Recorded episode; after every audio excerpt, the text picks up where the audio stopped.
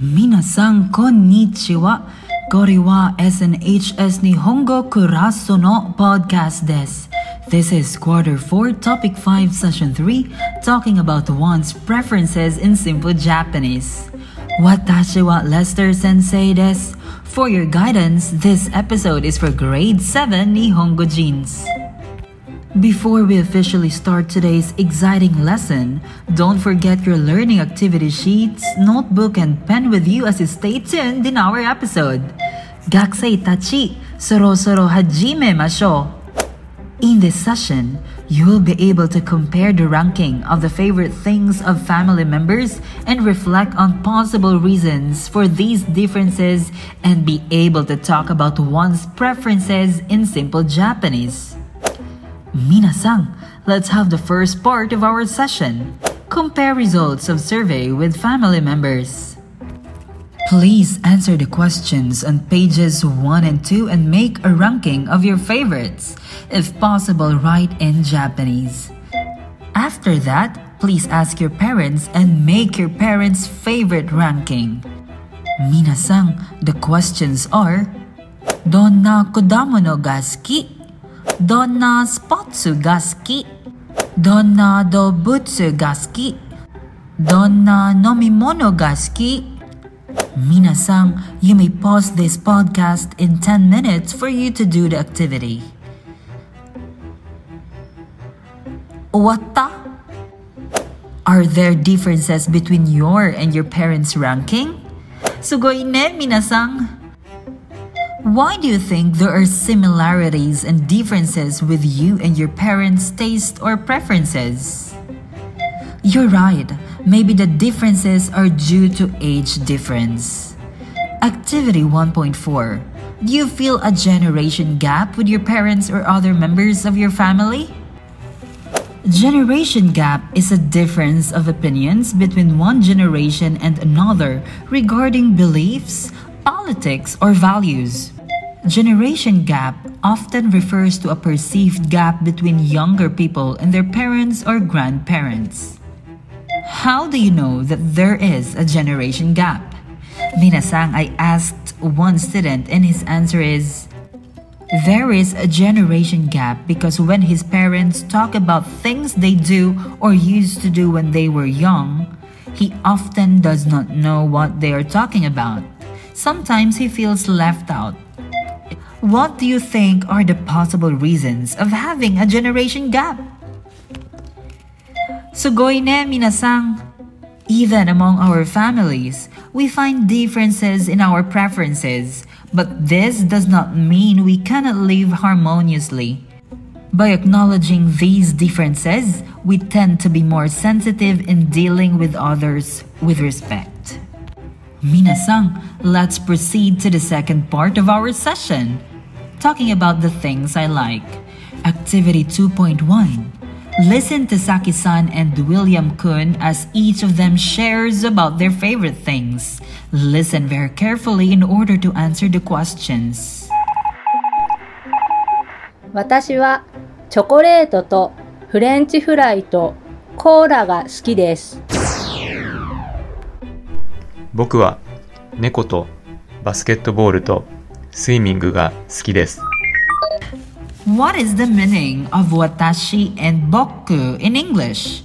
What do you think is the difference between watashi and boku? Sugoi ne minasang. Watashi and boku mean I. Girls use watashi and boys use boku. Minasang, additional reminders. Please note that only ga is used after saying the last noun and not to ga. Since you are presenting in front of the whole class, you need to be a bit more formal. In order to do this, you should add des at the end of your sentences. Watashi and boku both mean I in English. Watashi is used to refer to oneself in general or by the female population, while boku is usually used by young male.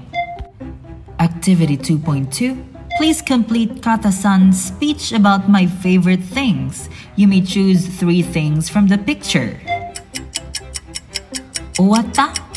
Subarashi ne? Let's proceed to activity 2.3. This time, minasang, you can talk about your favorite things. Complete the sentence format with the things you like and say it aloud. Sugoi ne minasang, you're getting better in Japanese. Let's have activity 2.4. Inside the thought balloon, you can read a statement, Watashi wa chocolate ga daisuki desu. What do you think is the meaning of daisuki? When do you use daisuki? You're right.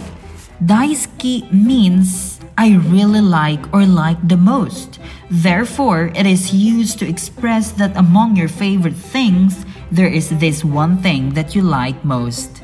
Daisuki. Watashi wa chocolate ga daisuki desu.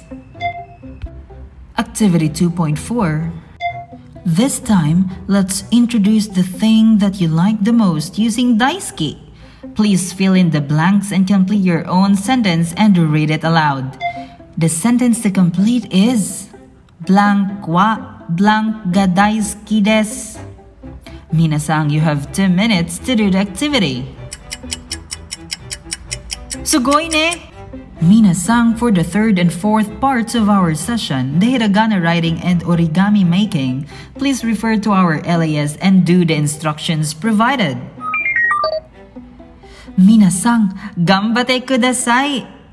Shitsumon ga arimasu ka? If none, we're down to the last part of our lesson episode. It's reflection time! How well have you learned in this lesson? Shade the stars according to your performance. Shading one star means wakaranakata. I could not get it. Shading two stars means wakata. I got it. Shading three stars means yoku wakata. I got it very well. Minasang, here are the can-dos. Ichi can compare the ranking of the favorite things of family members and reflect on possible reasons for these differences. Ni can talk about one's preferences in simple Japanese. San can comprehend other people's preferences in simple Japanese. And of course, Minasang, we can't end our lesson episode without asking you about your reflection for today's lesson. Write your reflection on the leaf of Topic 5, Session 3, talking about one's preferences in simple Japanese. Please be guided by the following questions. Ichi, what are your discoveries and realizations? Ni, which is the most interesting discovery? Minasang, Jugyo owarimasu. Arigato gozaimasu for tuning in to our lesson episode. Once again, watashi wa Lester Sensei desu. Mata raishu!